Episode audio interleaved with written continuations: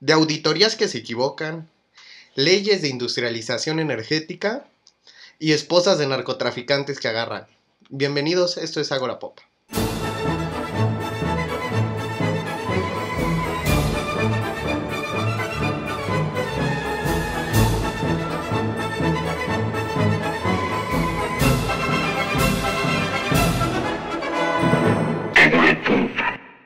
Bienvenidos jóvenes ilustres, estamos en el Agora Pop, yo soy Eric Baudelier. Daniel Argen. Y Eduardo, una semana más aquí, agorafílicos.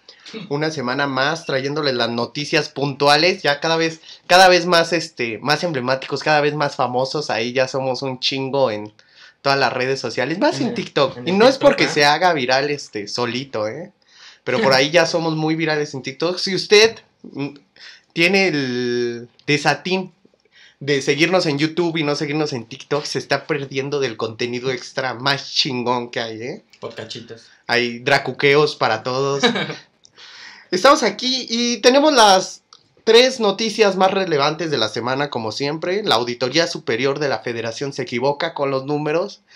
La nueva ley de industrialización energética y detuvieron a Emma Coronel, la mujer del Chapo, la famosa reina del sur. Ah, no es cierto. ¿Alguna, alguna este, protagonista de sus narcoseries favoritas? Cual- Cualquiera. cualquiera que quieran. En- empezamos con el problema que hay, este, la Auditoría Superior de la Federación, que es este órgano que se encarga de auditar. Suena tonto, pero pues, es este, ¿cómo podríamos decirlo? Pues checar, ¿no? Que todo vaya bien. Sí, no quería decir checar porque se escucha muy sencillo, ¿no? Pero corroboran que los datos que se dieron a transparencia o que los datos que se dieron están bien y los hacen de conocimiento de... Bueno, transparencia se encarga del conocimiento, pero ellos se encargan de que cuadren los números, ¿no? El problema está en que esta semana la, la ASF, por sus siglas, Auditoría Superior de la Federación, informó que la cancelación del Naim, el nuevo aeropuerto internacional de México, costó 331 331.996 millones de pesos la cancelación. O sea, costó mucho más de lo que iba a costar en sí el aeropuerto. Y de lo que dijo el gobierno, ¿no? Porque el gobierno informó que se iba, lo estimado que se iba a gastar por la cancelación eran 100 mil millones de pesos. Que es esto entre las cancelaciones de contratos, indemnizaciones y todo esto, ¿no? Pero eh, esa es la primera noticia, ¿no? Eso fue lo primero que conocimos el lunes. Ajá. El lunes en la noche, casi martes, la misma Auditoría Superior de la Federación reconoció que existen inconsistencias en la metodología que utilizó para determinar el costo de la cancelación del aeropuerto de Texcoco. Esto empezó a hacer mucho ruido porque, de hecho, este Andrés Manuel López Obrador ya había dicho que están mal los números de la auditoría, que es un órgano autónomo, autónomo, ahí entre comillas, pero lo que sorprendió fue que corrigieron sus datos, o sea, un órgano tan importante corrige sus datos y los corrige después de que el presidente habla de esto. Otro problema, primer problema, se sospecha de que el presidente habló para que cambiaran estos datos, ¿no? Bueno, pues no, porque los números, la matemática hizo justicia y demostró que sí se habían equivocado. La verdad siempre sale a flote, la verdad, ¿no? Pues parece que sí, esta vez, o por lo menos la que pintaron ahí, la que quisieron decirnos, ¿no? La verdad histórica, dirían por ahí. ¿Cuál es el problema en este?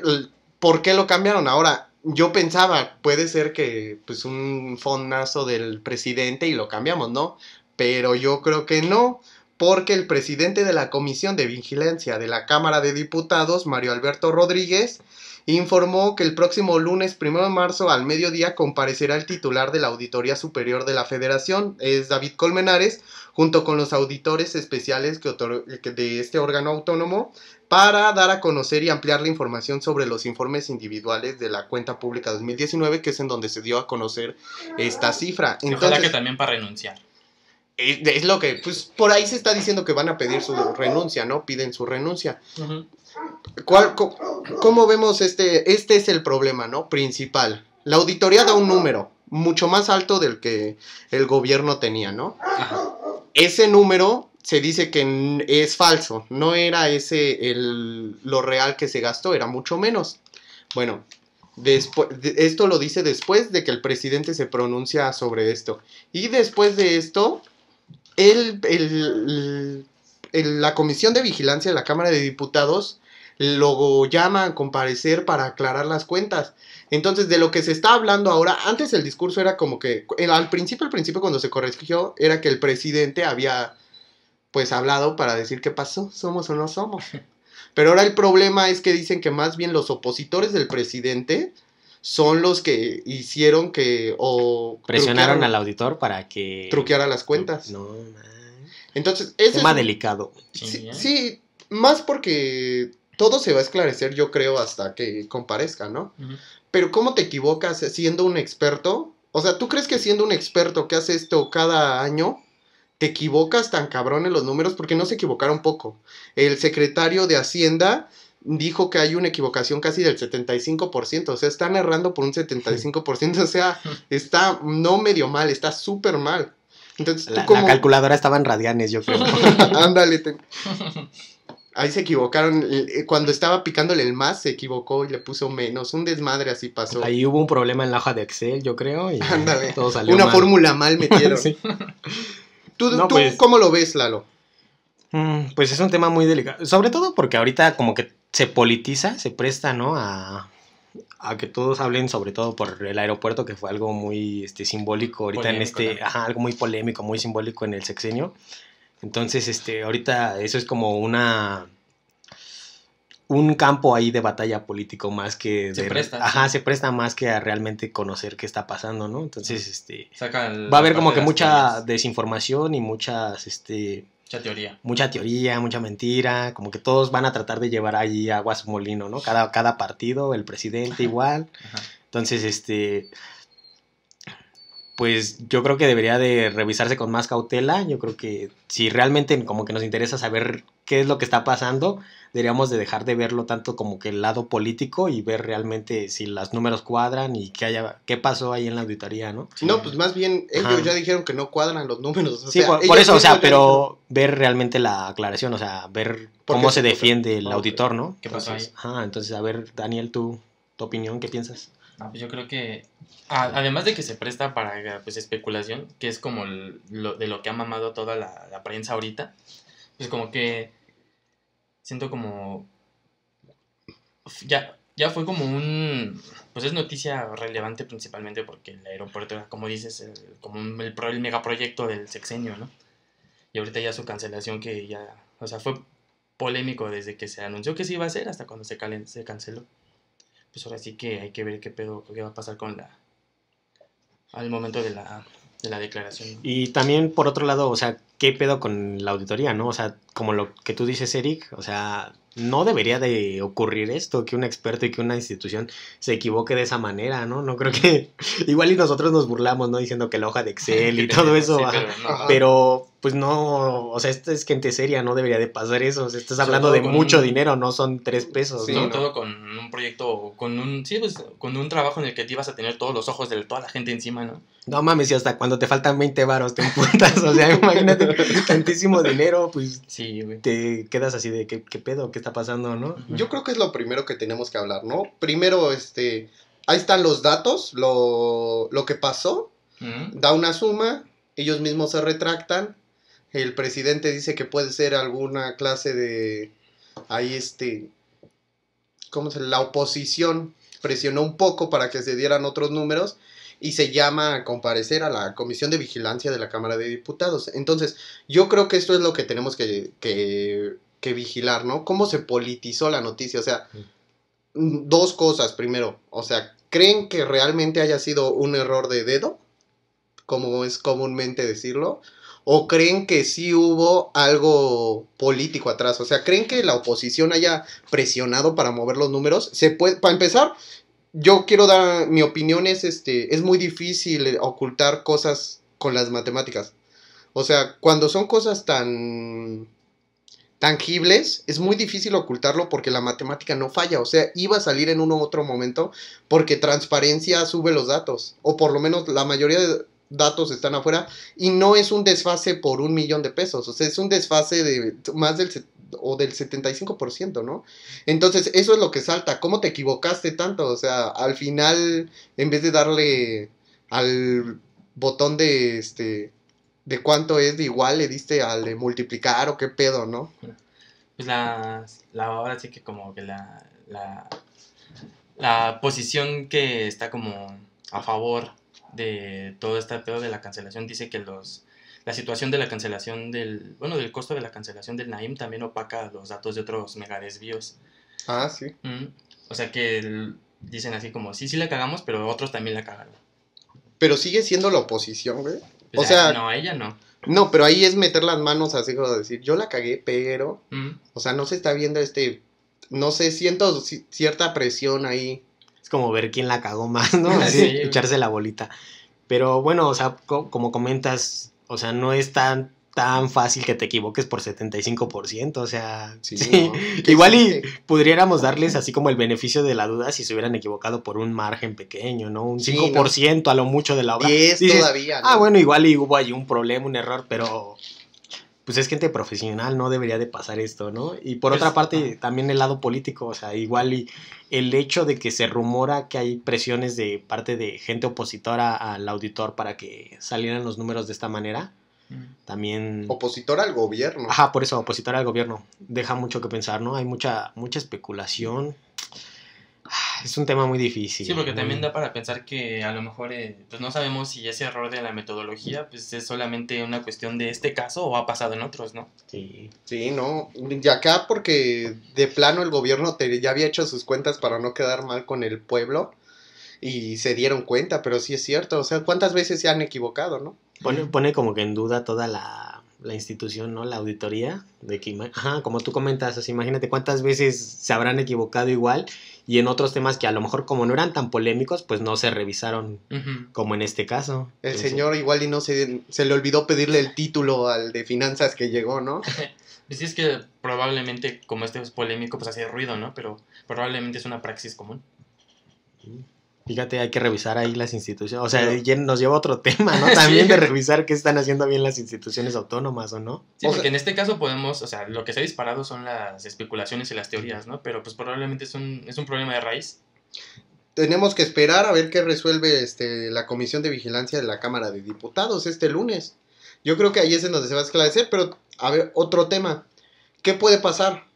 O sea, ¿cómo de- te defiendes de un error? Pues para empezar la ASF va a perder ahí su, va a Credibilidad. perder su legitimidad como institución.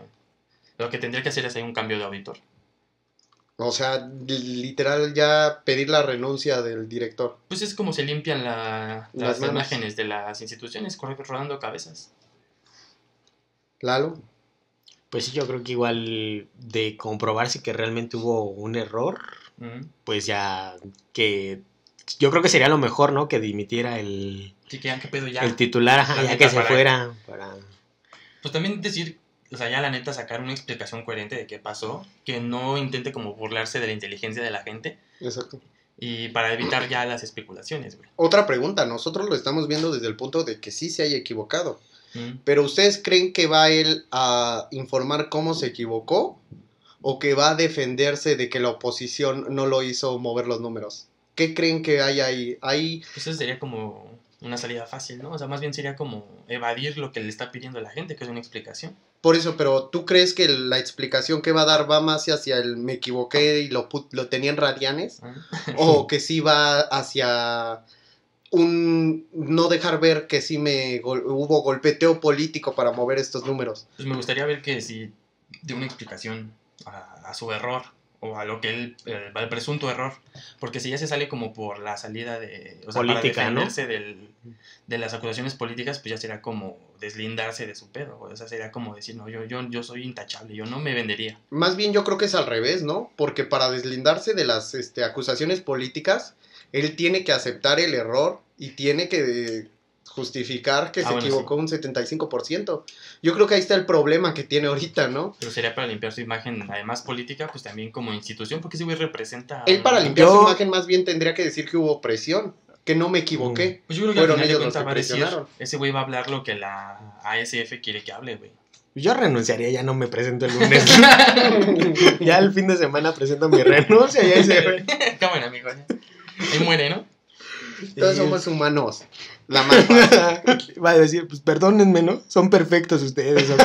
Ah, pues fíjate, Juan Pablo Becerra Costa eh, este, opina, o sea, es un. eh, él es un eh, intelectual del Universal. Ese güey opina que este güey tiene que. O sea, que tiene que haber una explicación prolífica de la que. O sea, que la auditoría informe y decir claramente si percibió presiones porque están matando a la auditoría como si como fuente de información, o sea, están desacreditando a la institución como tal y ese güey tiene que, re- o sea, lo que opina la gente es que ese güey tiene que dar una explicación eh, concisa, prolífica del, de, de por qué ese error, para también antes de defenderse de, de acusaciones políticas. Pero tú crees, tú ves la posibilidad de que sí hayan dado un... O sea, si dieron el dinero, qué tonto, él cómo no lo pudo prever, ¿no? ¿Cómo no? Más ahorita que se están cuidando de todos los golpes porque estamos en periodo de elecciones. O sea, estamos a menos de... a seis meses. Pues es a que- menos de seis meses de las elecciones. O sea, ¿tú crees que él se hu- hubiera sido tan tonto como para hacer un desfase del 75%? Es lo que es lo que estabas diciendo, güey, que esas mamadas son pues muy difíciles de que pasen a nivel a esos niveles, ¿no? Esos errores. Entonces, pues como que lo más fácil es decirte, pues la neta sí, ese güey le llegaron por... Oye, ahorita el que ha de estar temblando es el pasante que tienen ahí haciendo las cuentas. no. No, ¿qué hice? No. ¿cuánta gente ha de estar temblando, no? O sea, saben que Sí, van a rodar cabezas, y son cabezas de puestos gerenciales, o sea, ¿cuánto muchos. te gusta que estén ganando? No mames. Pues es que también esa es como la institución más chingona para ejercer ese tipo de temas, güey. Y la cagó así. Y a la institución que te vayas vas con el estigma de que te equivocaste por millones y millones de pesos, o Ah, sea, pues ese güey ya. ¿quién, ¿cuándo Marinela va a decir, sí, acá con nosotros? No, pues ese güey. Es que ya son nombres que se manchan para siempre. Sí, exacto. De columnista apagado, yo creo. Nada más. quiero que este hagamos un trabajo de de confianza de aquí al lunes y checamos la resolución el lunes y el lunes ya veremos, le daremos la, Las buenas nuevas.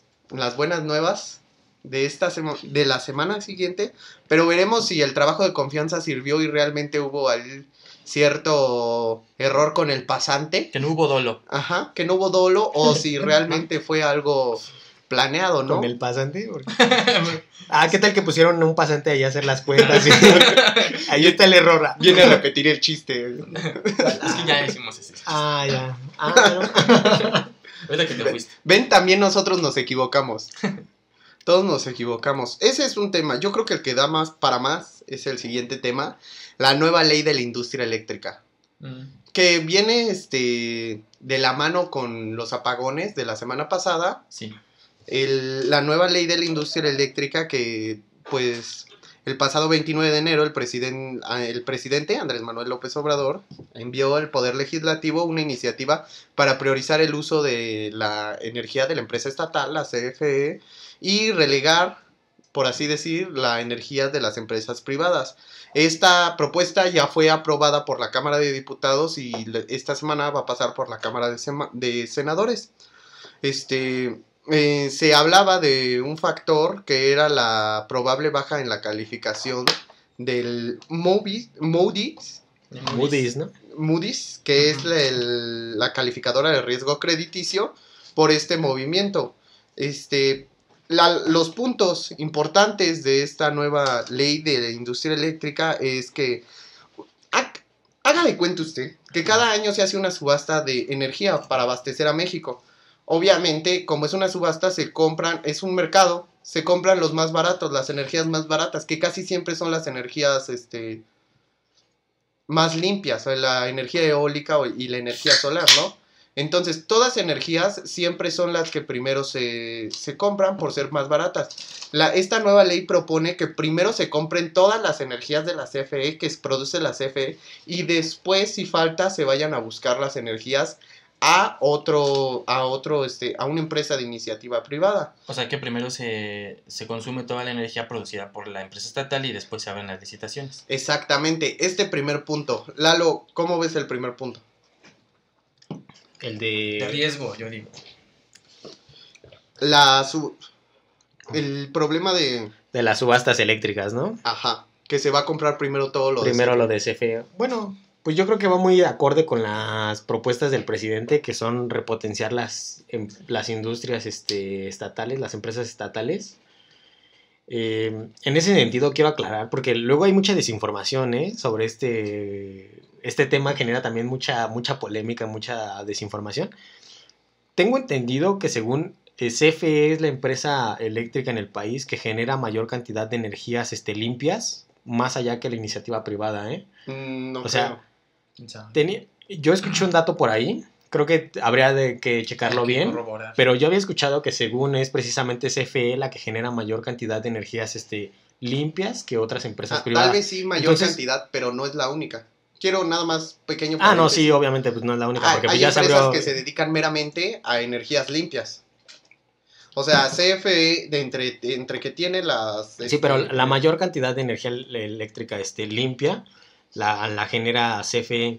Entonces, este, ese es un punto importante porque a veces se, se cree que CFE va a comprar carbón nada más y a quemar carbón y no, no es tal cosa, ¿no? O sea, también se genera, ajá, hay otras, hay otras fuentes de energía También que son también limpias, Ajá, que son limpias o que no son tan contaminantes. Porque yo creo que ese es- un tema más este, amplio sobre hablar sobre las energías en- limpias y no limpias, pero bueno, hay que centrarnos nada más en este caso en Ajá. específico en el país. Entonces, nada más quiero aclarar ese punto, ¿no? Porque se cree Pero que la- la- va a quemar carbón nada más. Es un hecho cree. que la mayor cantidad de energías de la CFE no viene de energías limpias.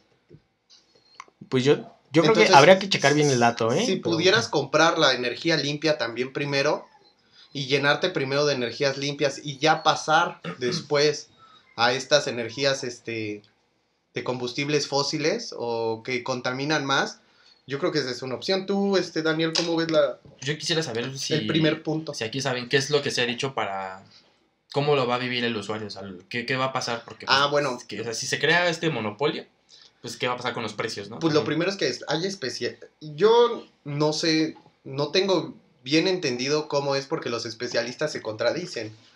También sabemos que muchas veces los especialistas reciben una verdura. Es que este tema famosa. es muy de intereses, ¿no? Sí. o sea, hay un chingo de gente que está bien comprada en Sí. esto, Los que va a opinar tal o cual cosa porque pues ya llevan una línea editorial. Pues los especialistas justo dicen esto, dicen que el, el problema para el siguiente año son muchos apagones. O sea, mm, CFE no se va a dar abasto, pero la ley lo que dice es que primero se va a comprar toda la de CFE y después se va a comprar la de iniciativa privada. O sea, no está dejando totalmente de lado la iniciativa privada. Ese es un punto que yo quiero poner. O sea, no creo que nos quedemos sin energía porque a fin de cuentas no se está diciendo que solo se va a utilizar la de la CFE, sino que primero se va a utilizar la de la CFE y después se van a comprar las energías privadas. Pero porque la CFE, o sea, no se usa toda porque no puede. O sea, no puede abastecer a todo el Exactamente. país, pero qué tal si con, con esta iniciativa se pretende que cree la infraestructura para poder. Exacto. E- Eso es lo que se pretende, pero si cada año se busca que se abastezca todo el país, ese año, por lo menos en lo que están creando todas estas nuevas este, industrias para darse abasto, por lo menos en este tiempo no creo que haya apagones. O sea, yo dudo que se quemen tan feo. O sea, es una forma muy, muy tonta de quemarse. Pues Bueno. sí, sería, lo, sería así como... O sea, al- para la gente que no está informada, el hecho de que haya un chingo de apagones sería como reconocer la falla de esta reforma. Pero también el, el, o sea, el apagón pasado no fue tanto problema de CFE, sino fue un Que problema de, de otros. Ajá. O sea, fue un problema pues temporal, ¿no? Por el hecho de las nevadas, que fue algo que sorprendió a todos. pero que no se da abasto CFE. O sea, necesita de energías de otros para él poder producir la energía eléctrica que necesita el país. Ah, Eso sí. es lo que deja ahí el, el hueco, ¿no? Entonces, así como tal soberanía, pues no hay. Ajá, exactamente. Otro punto, quiero que tratemos el tema y este va muy acorde a la libertad de mercado. O sea, la constitución establece que las energías se van a ver en la subasta, güey. Las energías se van a comprar en la subasta cada año, güey. Entonces, pues si es libre mercado, vas a comprar el que mejor precio te dé, ¿no? Ajá. Y cuando te obligan a comprar el precio estatal, a comprar este lo que primero el Estado da, ¿en dónde está la libertad de mercado ahí, Eduardo? Ah, sí, hay mucha gente que podrá decir este, que estamos en camino de una, de una dictadura. Socialismo. Pues, pues, bueno, del socialismo en palabras bonitas, pero pues caes en dictaduras. güey. Sí, no, no hay un socialismo sin dictadura. Bueno, Ya, ya, ya, ya. No, lo estoy viendo, a ver. A ver, di uno. No, hablando de sobre el hecho de también dejar toda la energía eléctrica a la iniciativa privada, creo que ahorita hubo también mucha queja, en, sobre todo en Estados Unidos hubo un debate muy interesante con lo que pasó en Texas de que hubo muchos recibos que llegaron hasta de 20 mil dólares por el consumo Ah, que hubo de energía eléctrica y que dicen que las, las empresas privadas van a cobrar ese dinero. O Pues sea, es que ellos no van a absorber esa pérdida. Sí, es lo, es lo que dicen que ese es el problema también a veces de que- dejar que la, la iniciativa privada se haga con el control de sectores tan estratégicos y que son tan importantes, ¿no? Como la energía eléctrica, de que dicen que a veces puede haber estos abusos en contra de, de los usuarios, ¿no? Y que dicen que la red de Texas era una red independiente porque ellos prefirieron darle la, la red a la iniciativa privada y en cambio Estados Unidos está dividido. Hay dos redes eléctricas que están, este... Se divide el país en la mitad, Ujú. o sea, en la costa este y en la costa oeste, pero van manejados mucho por el sector este público. Entonces en Texas es una red independiente y precisamente ese fue el problema de que hubo de desabasto, que no dependen y que no están conectados a la red del otro país. de- Quiero bueno, dar, un- país. quiero dar una noticia. Me acaba de llegar así de. De justo, justo en este momento que estamos grabando, Morena tira la candidatura de Félix Salgado Macedonio tras denuncias de abuso sexual. Ay, cabrón. Es Se veía venir, ¿no? Pues, Sí. pues quién sabe, sí, bueno, sí. La Comisión Nacional de Llegó Honestidad y este Justicia pedo, de ¿no? Morena instruyó las comisiones nacional de elecciones y nacional de encuestas la reposición del procedimiento de evaluaciones de perfiles para la selección del candidato o candidata a la gobernatura de Guerrero. Esto es noticia de última hora. Lo escuchó en Agua Pop primero. Acaban de tirar la candidatura de Félix Salgado Macedonio. Un aplauso. Ahora sí. que bueno, pues es que sí. Hicieron algo. Ay, ah, no, mano, qué bonito, ¿eh? Qué bonito que en este, entrando en polémica ahorita y se da esta bonita noticia, ¿no? Ándele, güey. No, no, no, ándele, el que quería imponer Pues, cosas. pues yo creo que a ya ver, se, va- ya vamos se a seguir veía, hablando ¿no? de la reforma que quiere imponer. Ah, bueno, o sea, como comentaba, en el lado de los que creen que la iniciativa privada va a ser como que la solución y la panacea a todos los problemas, pues igual y no es cierto, ¿no? Igual y también hay muchos problemas y se, se dejó ver ahorita en Texas, o sea, recibos de 20 mil dólares y que la iniciativa, porque la iniciativa privada va a cobrar su dinero, o sea, a ellos no les importa realmente el beneficio de la gente. Yo creo que también estos, estos sectores deberían de verse como que no solo es obtener el beneficio, sino también el, el servicio que dan al pueblo, ¿no? A la gente. Entonces, este, creo que deberíamos de tratarlo como desde ese punto también.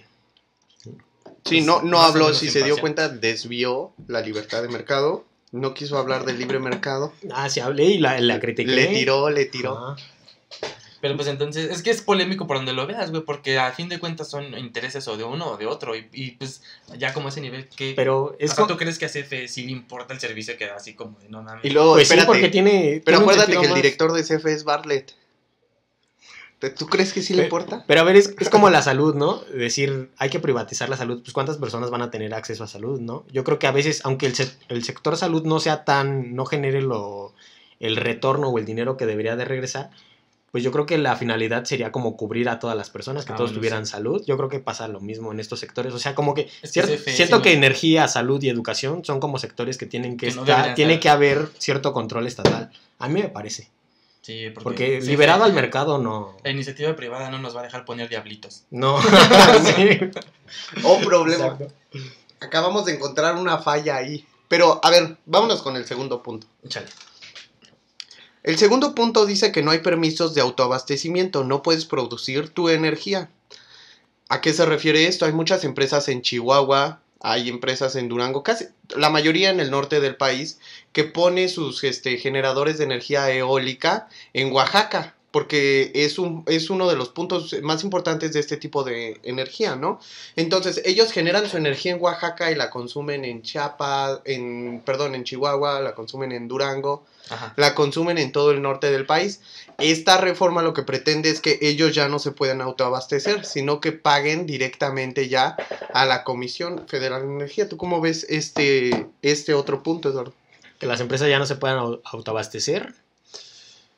Mm, Pues yo creo que, que debería de ser un, este, como te menciono, este, debería de haber cierta interve- intervención igual del Estado, pero así sí me parece como que un de alguna manera un error. Siento que igual y si las empresas pueden autoabastecerse o generar ellos sus mismas infraestructuras, igual y se les debería dar libertad, ¿no? Que no mamen del Estado. Ajá, sí. O si tú como consumidor este, puedes poner tus paneles solares y au- autoabastecerte y ya no depender de la red eléctrica. bien, ¿eh?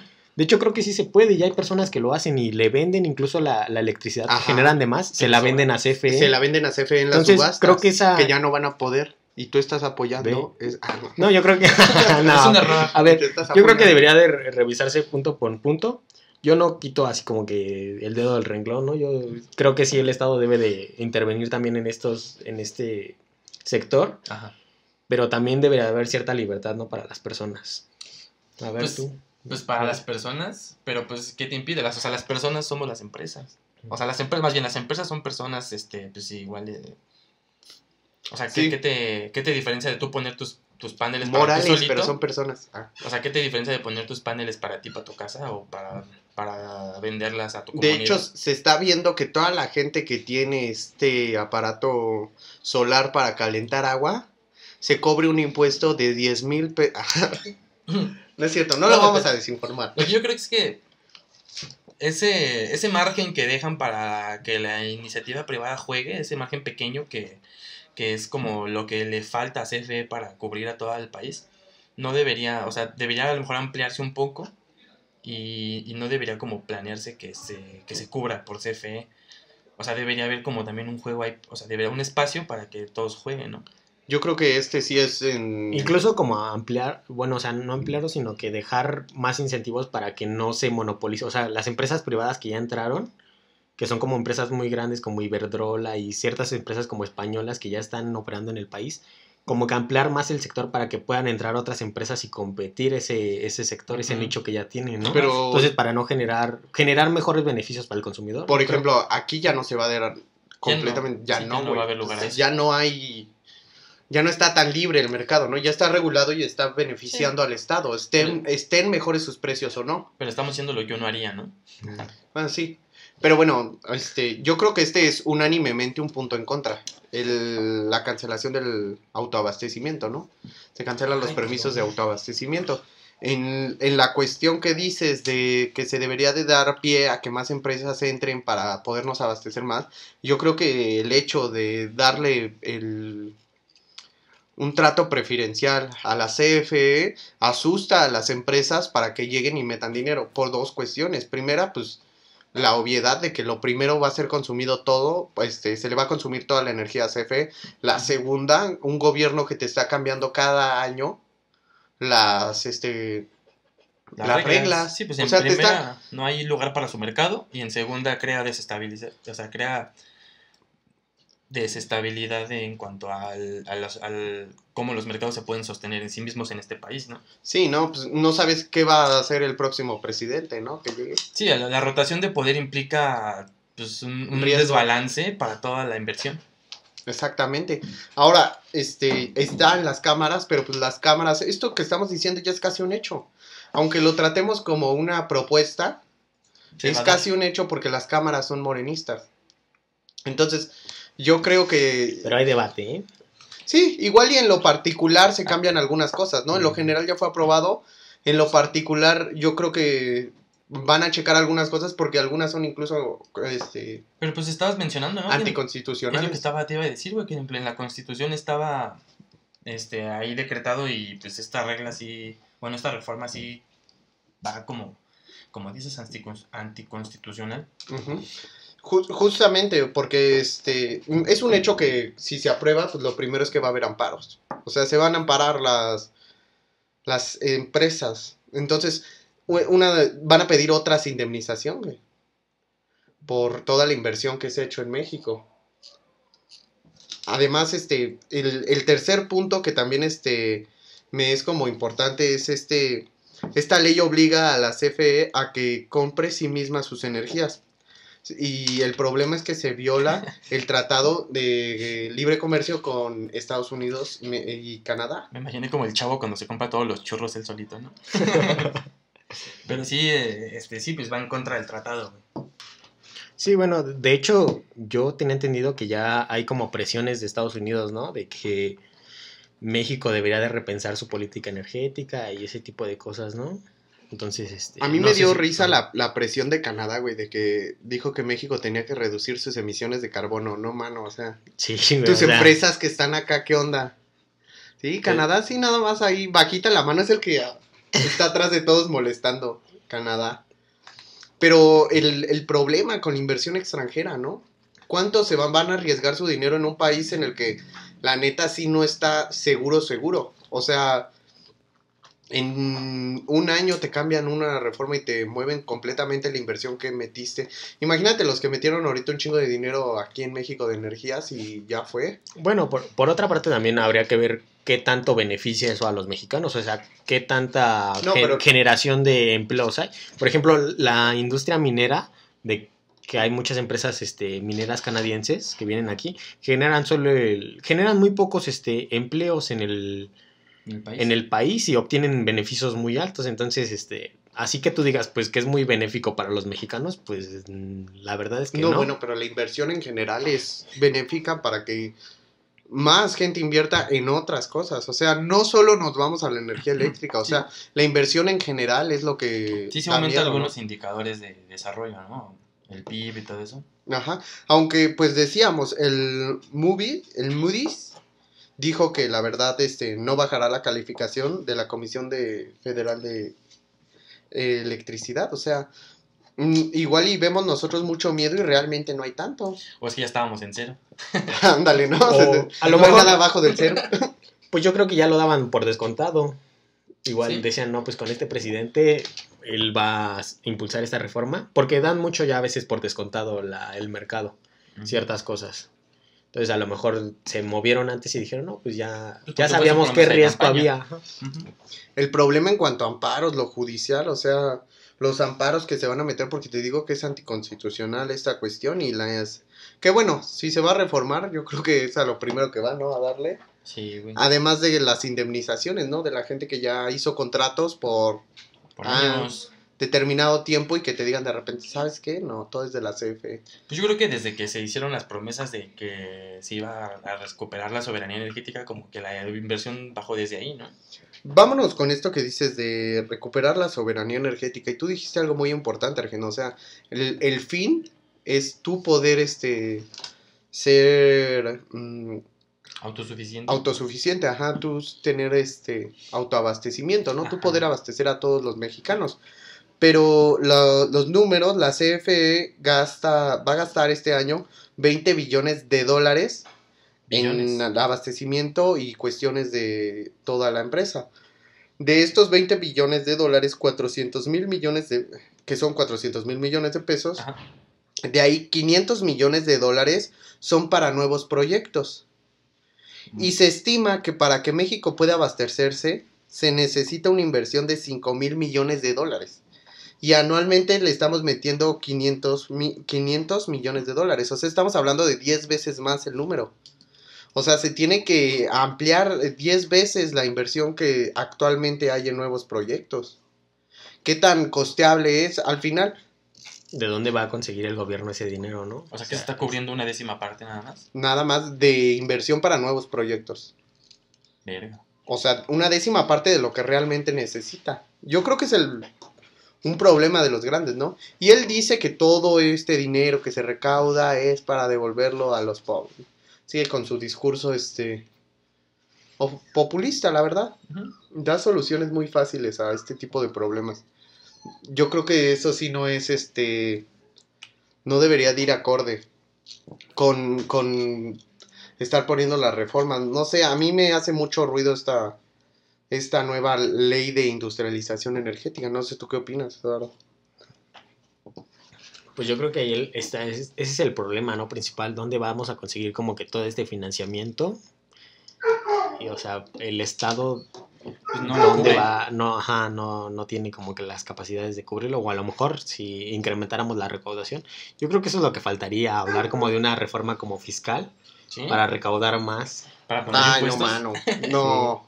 No, pero a, la- a la- a las grandes, ricos, ajá, sí. a las grandes empresas, yo creo que esas debería de hablarse también. Pues ya con cobrarles, ¿no? Porque ¿cuántas de esas libran impuestos al final? O Salinas pues, Pliego, ¿no? Que Salinas tengo sí, entendido que como- debe cu- 40 mil millones, ¿no? De pesos.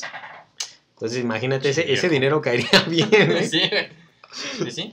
Mm. Son, son cuestiones bien difíciles. Este, vámonos con la pregunta fuerte. ¿Estás a favor o en contra de la ley de industria eléctrica?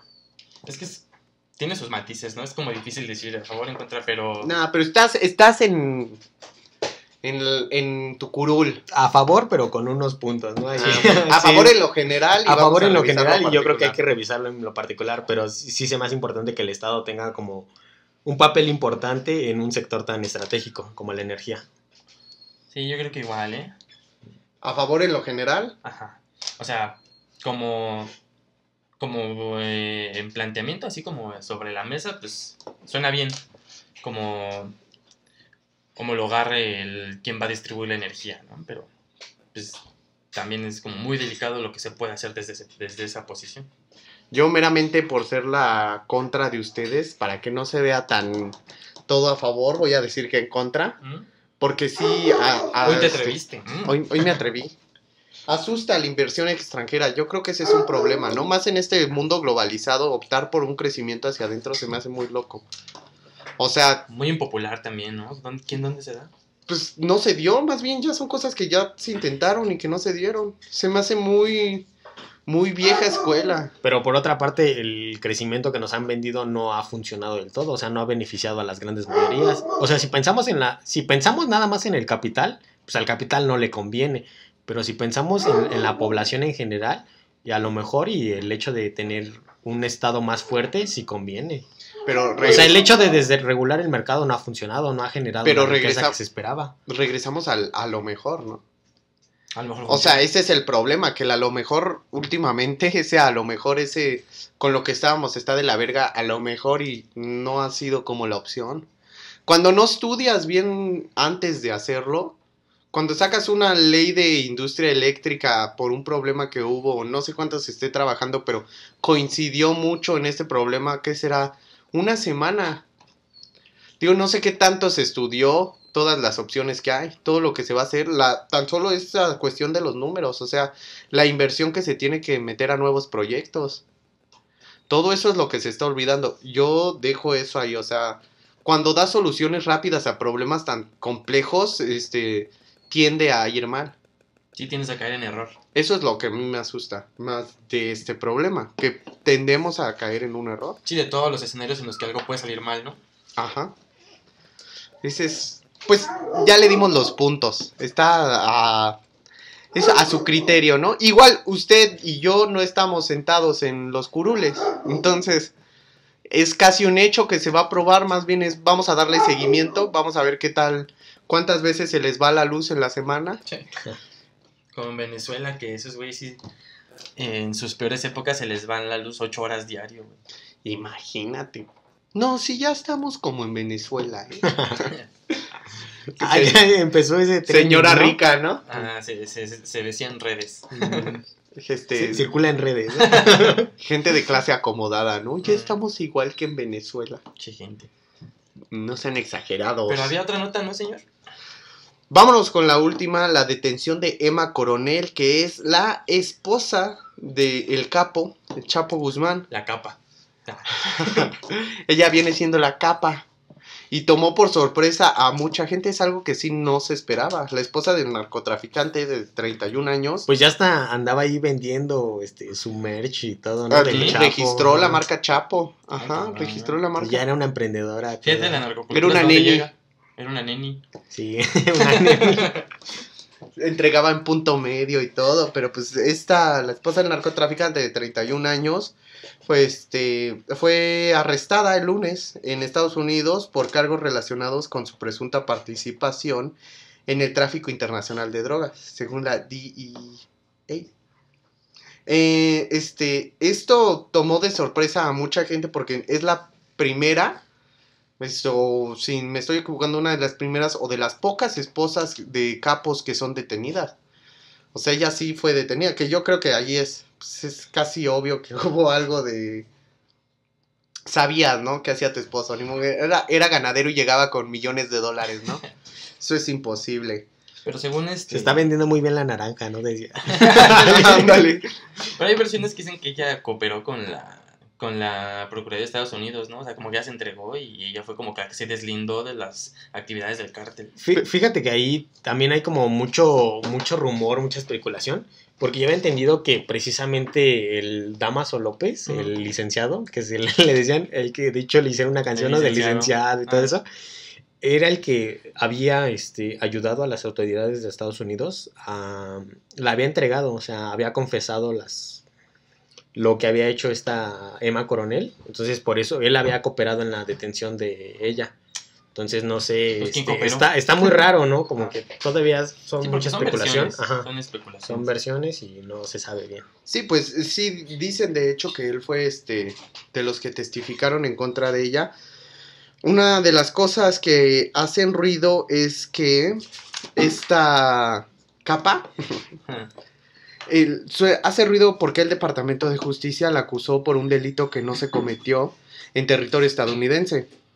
Y le adjudicó otro, le adjudicó conspiración, que es un delito que no existe en las leyes mexicanas y por el cual no puede ser, no, no pueden buscar extradición. O sea, e- ella no puede buscar extradición para ser juzgada aquí. Yo creo que ese sí es este. Ahí te dice algo, ¿no? Por alguna extradición, igual que sucedió en estos tiempos. No sé tú qué, qué opinas, Lalo. Ah, bueno, porque se había especulado mucho, ¿no? Sobre el hecho de que Andrés Manuel estaba buscando como que, o había prometido a la familia del Chapo, ¿no? Ah, sí. que probablemente lo iban a extraditar. Entonces, este, lo que dicen es que a lo mejor a Emma Cor- Coronel le ponen este cargo para que no sea, este, no puede eludir, ¿no? La justicia de Estados Unidos. Entonces, ¿cómo ven ese punto? O sea, ¿creen que haya como un trasfondo político en esto? Pues- ¿O es simplemente el- la acción de la justicia? Pues yo creo que la, o sea, en, en el caso de que afirmemos la versión de que ella se entregó, pues la pregunta es por qué, ¿no? O sea, ¿qué beneficios traería un arreglo de esta magnitud? Pues una, sí, no, lo de que ella se entregó, pues ellos, la noticia está como que ella fue detenida, o sea, no se entregó. Una de las cosas que también hacen ruido es este, que el gobierno pasado de Estados Unidos, Donald Trump, se veía muy encaminado a detener a Calderón, Ajá. en- este, entre la detención de Genaro García Luna, y se estaba diciendo que él estaba entregando mucha información para hacerle una carpeta para detener al expresidente. Pero eso fue en el gobierno pasado. Ahorita vemos un gobierno más encaminado a detener a gente que, pues lo decía Lalo, ¿no? López Obrador dijo que iba a haber la posibilidad de extraditar a Guzmán Loera, que es algo imposible porque él ya fue juzgado en Estados Unidos, ya fue sentenciado, no hay forma de que lo extraditen hasta que cumpla su sentencia Ajá. que son cadena perpetua más 30 años. O sea, poquito no le falta. Entonces, se ve, yo, yo creo que es clara la, la diferencia, ¿no? Del gobierno pasado que optó por buscar a, a, este, encontrar eh, algún dato que pudiera a Calderón encerrarlo y este gobierno que lo que busca es este más golpeteo político hacia López Obrador. Pero, ¿por qué? O sea, porque Obrador era como simpatizante del gobierno anterior. ¿o por qué? Porque pues, este es simpatizante del narcotráfico, o sea, no lo quiero decir tan así, pero sí se ha visto cierto trato hacia el cártel de Sinaloa. Sí, ¿verdad? O sea, Incluso, pues, te digo- Incluso desde públicamente, como cuando saludó a su jefa y todo. Pues, ajá, saludó a su jefa y te digo que había dicho que iba a buscar la extradición de Guzmán Loera y ahora sale con esto que lo, lo hace el gobierno americano con esa con ese bien pensar, ese atín de no poderla extraditar. Ajá. O sea, y lo- le, le puso un delito con el que no la van a poder extraditar. Entonces yo sí veo cierto golpeteo entre América y Estados Unidos también, porque pues AMLO se conoce, es un candidato populista. O sea, yo Popular, que no populista. creo que van, van en contra del populismo, no sé tú. A ver, defiéndelo, Lalo. A ver. No, pues a, a mí me parece que igual mucha especulación. O sea, no, no tenemos como que todavía los elementos claros para juzgar. Yo creo que hay que esperarnos un poco, no caer en esta desinformación. Pero pues en el caso de que se ha comprobado de que eh, genuinamente cometió un delito, pues sí juzgarla, ¿no? O sea, pues sí, ¿no? Tiene, tiene que hacerse justicia. Ahora sí, eh, O sea, todos estamos del lado de que se haga final- justicia Ah, o sea, tú todavía respetas la presunción de inocencia de la esposa del Chapo. de quien sea, ¿eh? Ah, aquí hay otro apoyador de Rix, entonces. No, pues es que no se trata de ponerse la, la camiseta de uno u otro bando. O sea, estamos hablando de administrar justicia. No es tan, tan fácil como Pero decir, qué tan. Yo apoyo a este y no apoyo al otro. Sea, no. Sí. pero en la justicia mexicana, ¿qué tanto valor tiene la presunción de inocencia que sirve para dejar a un gobernador en su puesto hasta que ya de plano no tienes de otra a un candidato a gobernador? O sea, la presunción de inocencia les ha servido más para defenderse de cosas que realmente... Sí, pues lamentablemente es también un instrumento de los poderosos, ¿no? Para saltarse a veces el castigo de la ley. o sea, pero yo creo que es lo único que tenemos a veces todos los ciudadanos para defendernos. Igual si a ti te llega, si te denuncian, pues no, no está tan fácil como que te metan a la cárcel, ¿no? Sí, Tienes, yo sé, o tienes sea, derecho a defenderte. Pero en estos casos que están casi a ojos cerrados juzgados. O sea, la esposa del Pues- Chapo, ¿tú crees que no tuvo nada que ver en, en la delincuencia organizada? Todo este... No me parece tan fácil así como, o sea, igual no Ah. importa tanto lo que yo opine, sino lo que las pruebas y lo que diga la justicia, porque Bueno, eso es lo que debería de Algo que es casi un hecho es que en Estados Unidos cuando detienen a alguien es porque ya lo tienen con información hasta el cuello. Allá no es México, allá ya tienen todo bien investigado. Pues sí, pero de todas maneras hay que esperar el juicio. Aún de, de aún este, en esa circunstancia se le da siempre la posibilidad al inculpado de defenderse. Entonces yo creo que hay que esperar. Eh, igual y es un tema que, pues precisamente por lo mismo la atmósfera mexicana, o sea, de tanta politización, que se presta a este más desinformación y a más este ideas que la gente mete, o sea, sin realmente conocer lo que está pasando, ¿no? Entonces yo creo que hay que dejar que las cosas fluyan naturalmente y ver qué va pasando. Bueno, lo que es un hecho es la detención de Sí. la esposa de Guzmán Loera que está eh, una pena se calcula de entre 10 y cadena perpetua. Entre 10 años y cadena Pues el perpetua. Chapo ya está condenado a cadena perpetua, ¿no? Más 30 años. Más tre- Híjole, no. No creo que salga ahorita. Ya se muere y todavía a todos 30 años. No lo van a limpiar, ¿no? Ahí lo van a tener encerrado. Pues bueno, estas fueron las buenas nuevas de esta semana. Este, la buena noticia, terminamos con esto de recordarle que ya tiraron la candidatura de Félix Salgado Macedonio. Sí, bravo, ¿eh? Una buena noticia esta semana. Y detuvieron a Rix. Y detuvieron a Rick, sí es cierto, este. ya, ya rompió el pacto, AMLO. Ándale. Ese ese güey decía, ¿cuál pacto?